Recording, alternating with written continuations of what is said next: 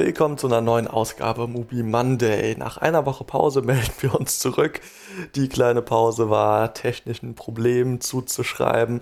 Wir haben über Z and Two Notes von Peter Greenaway geredet und die sehr kurze Zusammenfassung war, er hat uns ganz gut gefallen. Schaut ihn an, wenn, ihr, wenn er noch verfügbar ist. Jetzt soll es aber um einen anderen Film gehen, und zwar Of Freaks and Men von Alexei Balabanov aus dem Jahre 1998. Mein Name ist Christopher Dörr, bei mir sitzt Florian Tromke, wobei bei mir nicht ganz korrekt ist. Wir sitzen aktuell beide in unseren Kinderzimmern zu Hause und ja, packen das Ganze mit äh, ein wenig Retro-Audio-Equipment an. Also ich hoffe, äh, dass die Folge trotzdem akzeptabel wird, aber das werdet ihr im Zweifel sehen bzw. hören. Jetzt aber wirklich zum Film. Flo, sag mal, was ist das für ein Film, den wir da gesehen haben? Um was geht's da?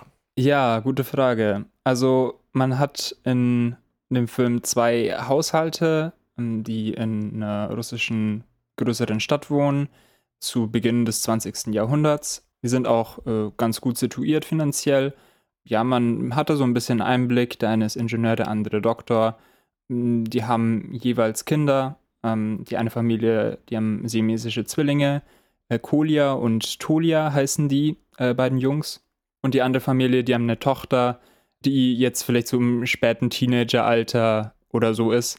Genau, und in diese beiden eigentlich relativ getrennten Leben tritt Johann, der ein Unternehmen leitet, in dem Fotografien, pornografische Fotografien angefertigt werden. Ähm, der hat dann noch Viktor dabei, seinem Mann fürs Grobe so ein bisschen, ähm, und den Fotografen und später eben Cinematografen Putilov.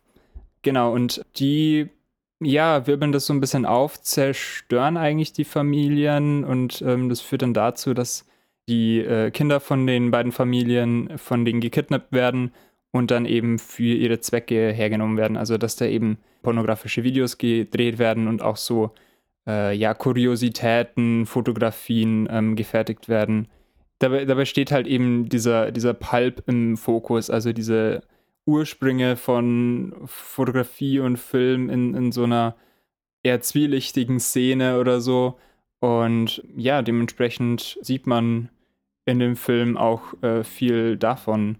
Was hast du denn von dem Film gehalten, Chris? Ich steige vielleicht mal so ein. Also in einer der ersten Szenen sieht man, wie ein Foto von einem Kind gemacht wird und dieses Kind wird in so eine Art Gerüst gespannt. Also man sieht, dass der Kopf da so ein bisschen eingespannt wird, damit es stillhält, weil Kameras damals einfach noch, noch eine sehr lange Belichtungszeit hatten und das Bild natürlich nicht verwackelt sein soll.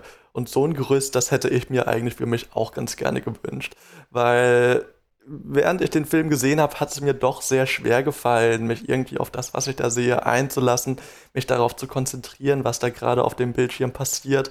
Es hat keine sonderlich große Sogwirkung oder so auf mich ausgeübt. Ähm, du hast ja jetzt gerade sehr viele Namen genannt. Ich habe original keinen einzigen davon in Erinnerung.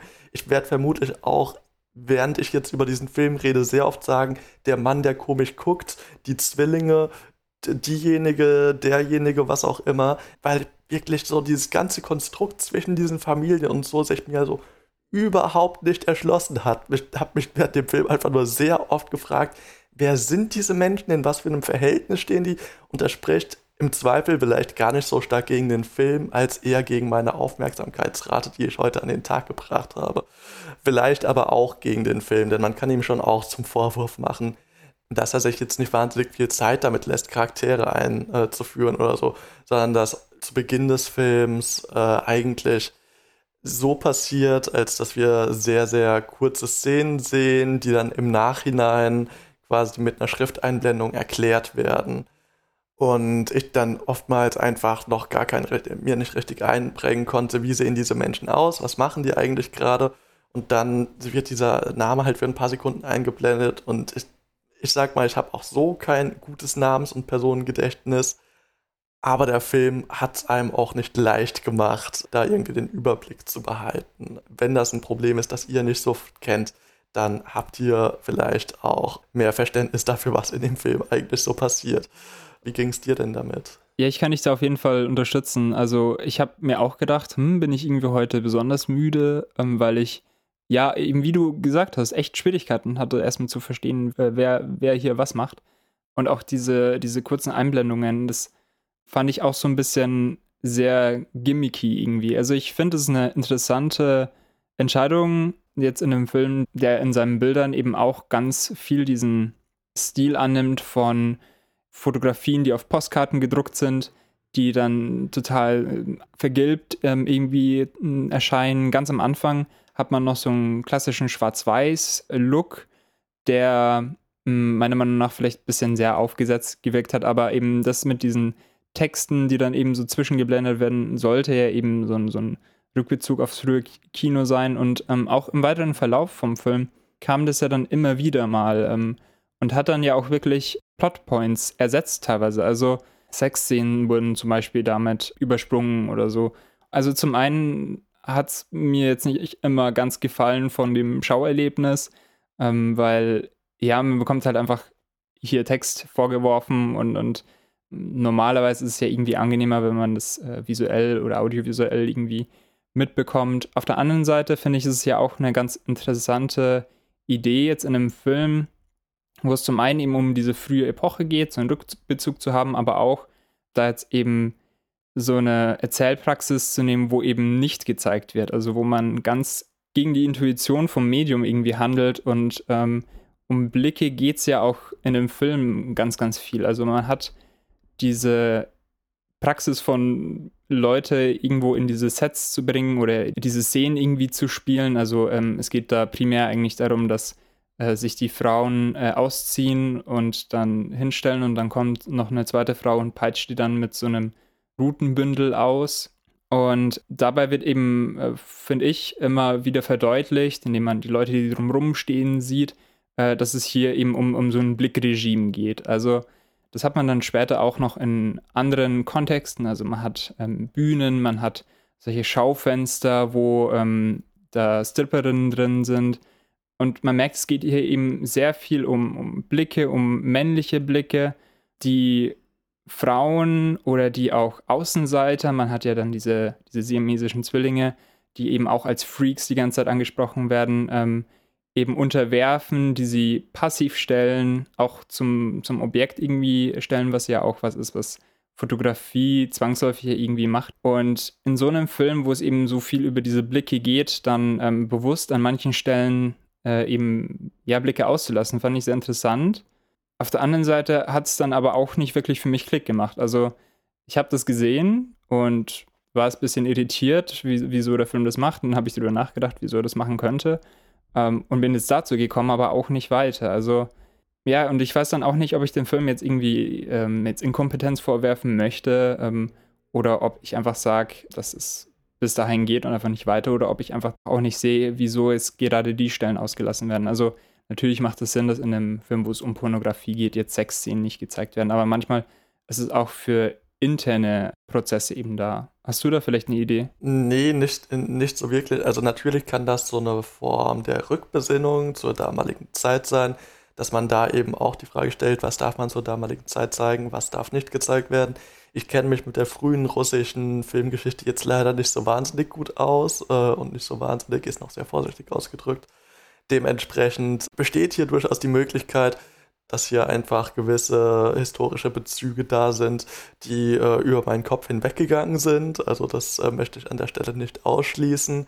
Was aber halt nichts daran ändert, dass mir das in dem Moment einfach nicht so wahnsinnig viel gegeben hat. Also auch ich saß davor und habe das erstmal wahrgenommen und finde das natürlich einerseits immer erstmal interessant äh, zu sehen, so okay, der Film reißt mich hier gerade so ein bisschen aus meiner passiven äh, Position heraus, der, der fordert irgendwas von mir, der macht irgendwas, was ich gerade nicht erwarte. Aber wenn ich dann eben so gar nichts daraus ziehen kann, dann, also dann gibt mir das eben nicht, äh, ja, nicht so wahnsinnig viel, beziehungsweise lässt einen halt so ein bisschen ratlos zurück. Was mich nicht ganz ratlos zurücklässt, aber wo sicher noch ein paar Fragen offen sind, ist der Titel des Films bei mir. Uh, Of Freaks and Men ist ja natürlich also einerseits erstmal in meinen Augen recht starker Bezug auf, of Mice and Men, also das amerikanische Buch aus den 30ern, was dann nochmal in den 90ern äh, recht erfolgreich verfilmt wurde mit John Malkovich in einen der Hauptrollen, wo es ja auch irgendwo um die Rolle von Außenseitern in der Gesellschaft geht, wie mit ihnen umgegangen wird und wie unter anderem auch aus ihnen Kapital geschlagen wird, beziehungsweise inwiefern ihnen vielleicht auch Kapital vorbehalten wird aufgrund ihrer Rolle in der Gesellschaft, beziehungsweise ihrer Unfähigkeit, sich in diese Gesellschaft einzupassen. Und ein Film, wo man auch sagen kann, dass hier natürlich mit dem Titel so ein bisschen Bezug genommen wird, ist Freaks von äh, Todd Brown, ebenfalls ein Film aus den 30ern, in dem es auch um verschiedenste Personen mit körperlichen Beeinträchtigungen geht, die im Zirkus dargestellt und ausgebeutet werden. Und das ist ja auch was, was wir in diesem Film eigentlich schon sehen, also dass diese siamesischen Zwillinge zum Beispiel äh, Klavier spielen sollen, dass sie singen sollen, dass sie teilweise auch fotografiert werden sollen, also dass sie von allen eigentlich so als so ein Kuriosum betrachtet werden, aus denen man irgendeine Form von Kapital schlagen kann. Und während es in Freaks ebenso ist, dass diese Menschen irgendwann gegen diese Demütigung, gegen dieses Ausnutzen aufbegehren und quasi ihre Außenseiterrolle zu einer Waffe machen und die gegen ihre Unterdrücker einsetzen, ist es eben äh, hier in dem Film jetzt nicht so wirklich so. Also ich hatte hier jetzt nicht das Gefühl, dass es in irgendeiner Form darum geht, zu zeigen, wie diese Menschen aufbegehren, wie sie in irgendeiner Form von diesem Herrschaftsformat emanzipieren können, wie sie eine gewisse Form der Autonomie gewinnen. Also das muss der Film selbstverständlich auch nicht tun, um auch mal wieder so einen klassischen Movie Monday-Satz zu bringen. Aber teilweise hat man sich dann schon gefragt, so, was schaue ich da eigentlich, warum schaue ich das eigentlich gerade? Also geht es jetzt wirklich einfach nur darum, gewisse Herrschaftsverhältnisse darzustellen und zu zeigen, wie Menschen darunter leiden, also vor allen Dingen eben Frauen und körperlich Eingeschränkte. Da, da kann ich halt sagen, das, das hat mir einfach sehr kalt gelassen. Hat, hat das dann irgendwas mit dir gemacht oder hast du da irgendwas Tieferes draus ziehen können? Ja, also ganz kalt gelassen vielleicht nicht, aber ich war auf jeden Fall auch nicht so äh, mitgerissen, wie du eben gesagt hast, weil es ja dann ja einem keinen, keinen so richtigen Pfad irgendwie aufzeigt oder, oder so eine Entwicklung einfach zeigt. Hm, ich fand, ich habe habe den Film so von, von dem, was er da macht, grundsätzlich äh, insofern verstanden, dass er halt diese Frühzeit und dieses, dieses gerade Starten von Filmen aufgreift und da quasi diese Machtverhältnisse, die in der Fotografie etabliert waren, also dieses Business von Johann mit seinen Fotografien, ähm, das äh, schien jetzt nichts ganz brandneues zu sein und das eben dann im neuen Medium eben weiter bestehen zu lassen. Am Ende wird eben Putilov eben auch groß gefeiert für seine Filme und ähm, das ist quasi, ja, zeigt, dass sich nichts ändert. Aber natürlich ist das dann irgendwie auch nicht so wahnsinnig ähm, aufregend mit anzuschauen. Ich fand es aber trotzdem auch irgendwie faszinierend zu sehen, wie durchgedacht oder wie vielseitig eben diese äh, Machtverhältnisse eben ja gespiegelt werden oder, oder ja Analogien finden in dem Film. Also, dass das nicht so ist, dass man diese Gruppe hat, äh, die Fotos machen und äh, das war's und den Rest muss man sich denken, sondern man hat eigentlich, ja, gerade dieses Blickregime auch noch weitergespiegelt. Also ich habe es vorher schon angesprochen, aber es geht halt dann auch darauf, dass diese Crew dann auch verschiedene Beziehungen zu, dem, zu ihrer Praxis haben. Also zum einen Victor, der Mann fürs Grobe, der er lächelt immer, also der ist ganz begeistert von ja, dieser Ausstellung von Leuten, die irgendwie körperlich eingeschränkt äh, sind ähm, oder auch eben von Frauen, die da jetzt eben äh, geschlagen werden. Also der ist da ganz, ganz ähm, enthusiastisch dabei. Dann hat man Johann, der da ganz, ganz kalt ist, ähm, der irgendwie da, so scheint es irgendwie sehr geschäftlich rangeht, ähm, dann aber am Schluss einen Nervenzusammenbruch hat, wenn sein äh, ehemaliges Kindermädchen, die eben die Rolle der Auspeitschenden eben spielt, wenn die stirbt, der dann aber auch so ein emotionales Erwachen hat, äh, hatte ich das Gefühl, wie er sich seine Filme, wo er ja eben mit beteiligt war, im Kino dann später anschaut. Also dass diese ja, Beziehungen von welchem Modus jetzt gerade die Männer einnehmen im Schauen, dass es da eben nicht ganz platt eindimensional dargestellt ist, sondern so ein bisschen Nuance bekommt. Gerade auch äh, bei der Rolle vom Kameramann. Das hat mich ein bisschen gewundert, weil ich hätte jetzt eigentlich so aus dem Gefühl gemeint, dass der äh, Fotograf ähm, da irgendwie so eine dominante Rolle einnimmt, ähm, weil er hat ja die direkteste Macht. Er ähm, unterwirft sich jetzt quasi das Subjekt und macht es zum Objekt. Ähm, aber er ist da sehr, sehr passiv, ist eigentlich äh, sehr in seinem Mittätertum. Also er schaut immer recht traurig, während er aber halt dann seinen Job doch macht ähm, und da auch dann davon redet, dass er die Lisa, die dann eben zwangsweise eben Darstellerin in diesem Film wird, davon redet, dass er sie irgendwie rettet und im Endeffekt passiert dann doch nichts. Also diese ähm, Schwäche und diese Unfähigkeit irgendwie ähm, fand ich ganz interessant, dass es äh, so rausgearbeitet wurde. Und äh, eben auch die Mutter von den beiden Zwillingen, die blind ist, was ja schon sehr auffällig ist, wenn das ja ein Charakter eben so eine Eigenschaft bekommt, die dann auch so ausgestellt wird, dass sie eben durch ihre Unfähigkeit zu sehen, durch, durch die Unfähigkeit eben diesen Blick auf jemanden zu richten, irgendwie ja auch äh, sehr, sehr passiv dargestellt wird. Und dadurch hatte ich eben während dem Film eigentlich genug immer zu, zu schauen und zu, zu bemerken und mich darüber zu freuen, dass ich jetzt auch nicht wirklich gelangweilt war oder so. Also es gab dann immer wieder neue Elemente oder neue Aktionen oder Wendungen in ihrem Verhalten, was halt dazu geführt hat, dass diese ja simple Idee eben doch eigentlich so vielseitig ausgearbeitet wurde, dass es mir eben dann doch trotzdem gefallen hat. Du hast ja gerade Victor angesprochen, diesen Mann, der die ganze Zeit grinst und mit dem hatte schon auch meine Freude, muss ich ganz ehrlich sagen. Also sein Grinsen war schon ein bisschen ansteckend. Ich hoffe, ich sehe dabei nicht ganz so creepy aus wie er. Aber das ist auf jeden Fall so, also wenn mir etwas von dem Film in Erinnerung geblieben ist, dann ist es auf jeden Fall er. Und was mir wohl auch ganz gut gefallen hat, ist das Setdesign. Also wir sehen hier ja doch ein Russland, keine Ahnung, Anfang des 20. Jahrhunderts. Und da würde ich jetzt schon sagen, dass mir da jetzt nichts irgendwie merkwürdig oder so vorgekommen ist. Was, was man da aber schon sagen kann, ist, dass wenn man sich außerhalb von Wohnungen befindet, man schon gesehen hat, dass man schon immer darauf geachtet hat, möglichst auf dieselben Bildausschnitte zu benutzen, um eben vermutlich einfach Geld zu sparen, beziehungsweise eben auch mit den äh, Orten zu arbeiten, die schon halbwegs historisch aussehen, die man eben zur Verfügung hat. Ja, genau. Also gerade draußen hatte ich dann auch oft das Gefühl, dass diese ähm, Farbgebung von den Filmen, also was ich ja vorher schon kurz angesprochen habe, die hat sich da in den Momenten irgendwie dann mehr nach einem Filter, nach, nach sowas digital dann nochmal draufgeklatschten angefühlt, während das eben in den Innenräumen dann irgendwie nicht wirklich aufgefallen ist, weil die Belichtung da mir auch wirklich sehr, sehr gut gefallen hat und es sich eben sehr natürlich irgendwie angefühlt hat. Dazu hätte ich dann eben auch eine Frage. Wie hat dir denn ja diese Entscheidung gefallen, so eine Farbgebung zu, zu wählen? Auch dieser Switch von Schwarz-Weiß zu vergilbten Schwarz-Weiß oder halt, ja, dieses Gelbliche. Genau, was, äh, was hast du davon gehalten? Es ist natürlich einerseits ganz löblich, dass äh, wenn man einen Film zeigt, der diese frühe Zeit äh, des Films irgendwie darstellen soll, äh, darauf aufmerksam zu machen, dass es eigentlich nicht den Schwarz-Weiß-Film gibt, sondern eben vollkommen korrekt zeigt, dass Film auch schon damals Farbe hatte und es kein reines Weiß und kein reines Schwarz war, sondern das eben doch sehr unterschiedlich sein kann und Film ja auch schon zur damaligen Zeit oftmals eingefärbt wurde, um gewisse Effekte hervorzurufen oder so.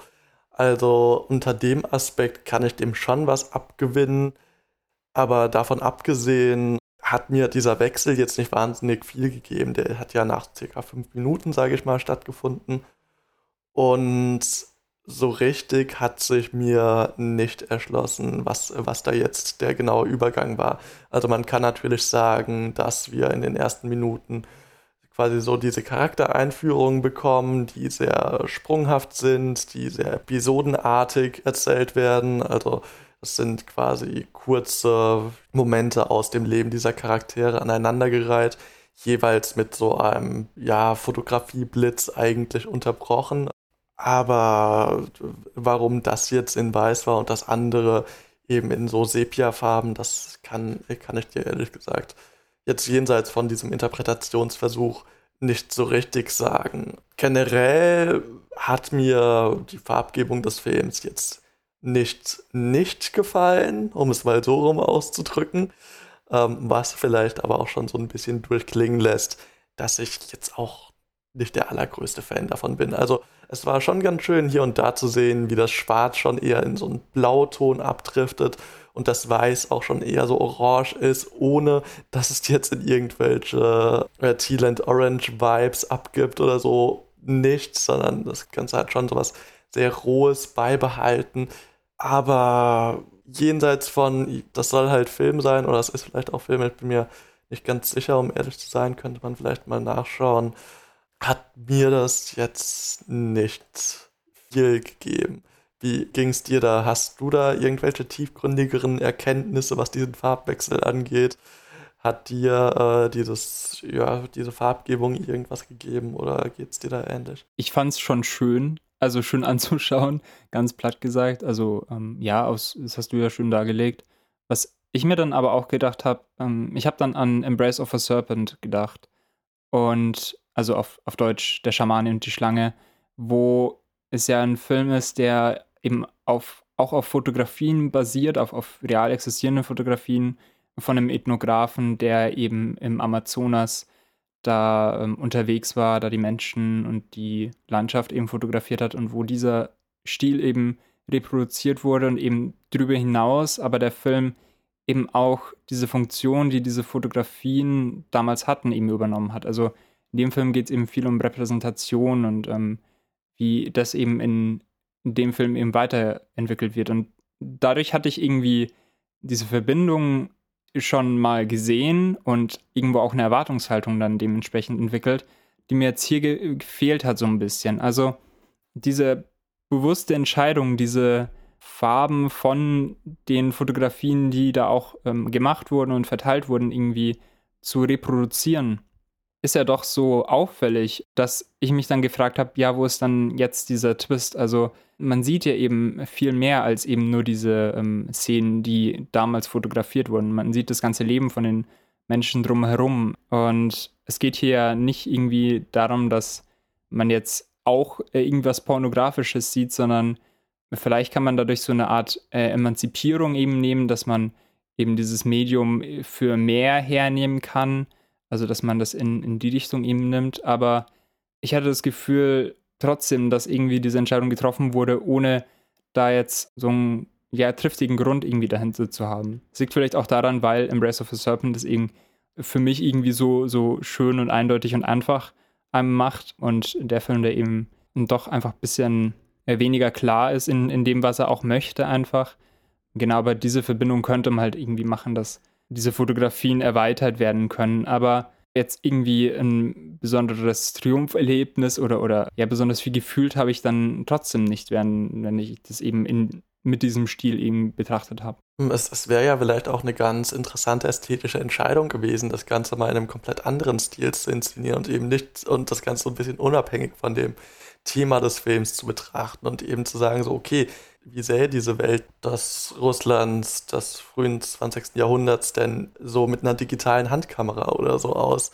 Also ich glaube tatsächlich, irgendeine so Form des Bruchs hätte mir da tatsächlich sogar fast, also hätte mir vielleicht besser gefallen. Das ist jetzt natürlich rein hypothetisch und man bewertet Filme ja für schon danach, was sie sind und nicht nach dem, was sie hätten sein können. Wobei hier ja eigentlich keine richtige Bewertung stattfindet. Aber ähm, naja, wie man glaube ich hört, bin jetzt nicht der allergrößte Fan des Films. Äh, ihn mir so schnell, glaube ich, nicht nochmal anschauen.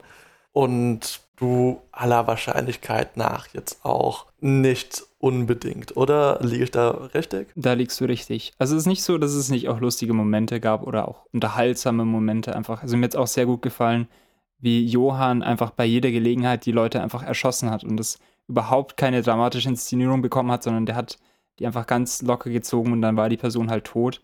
Und das hat einfach sehr gut gewirkt. Also es ist nicht so, dass ich jetzt ähm, die ganzen 90 Minuten da hing und darauf gewartet habe, dass es endlich vorbei ist, sondern ich hatte schon auch hm, zwischendurch eine ganz gute Zeit, die mir aber andere Filme auch bieten können. Vielleicht sogar dann eben besser und irgendwie auch nachhaltiger.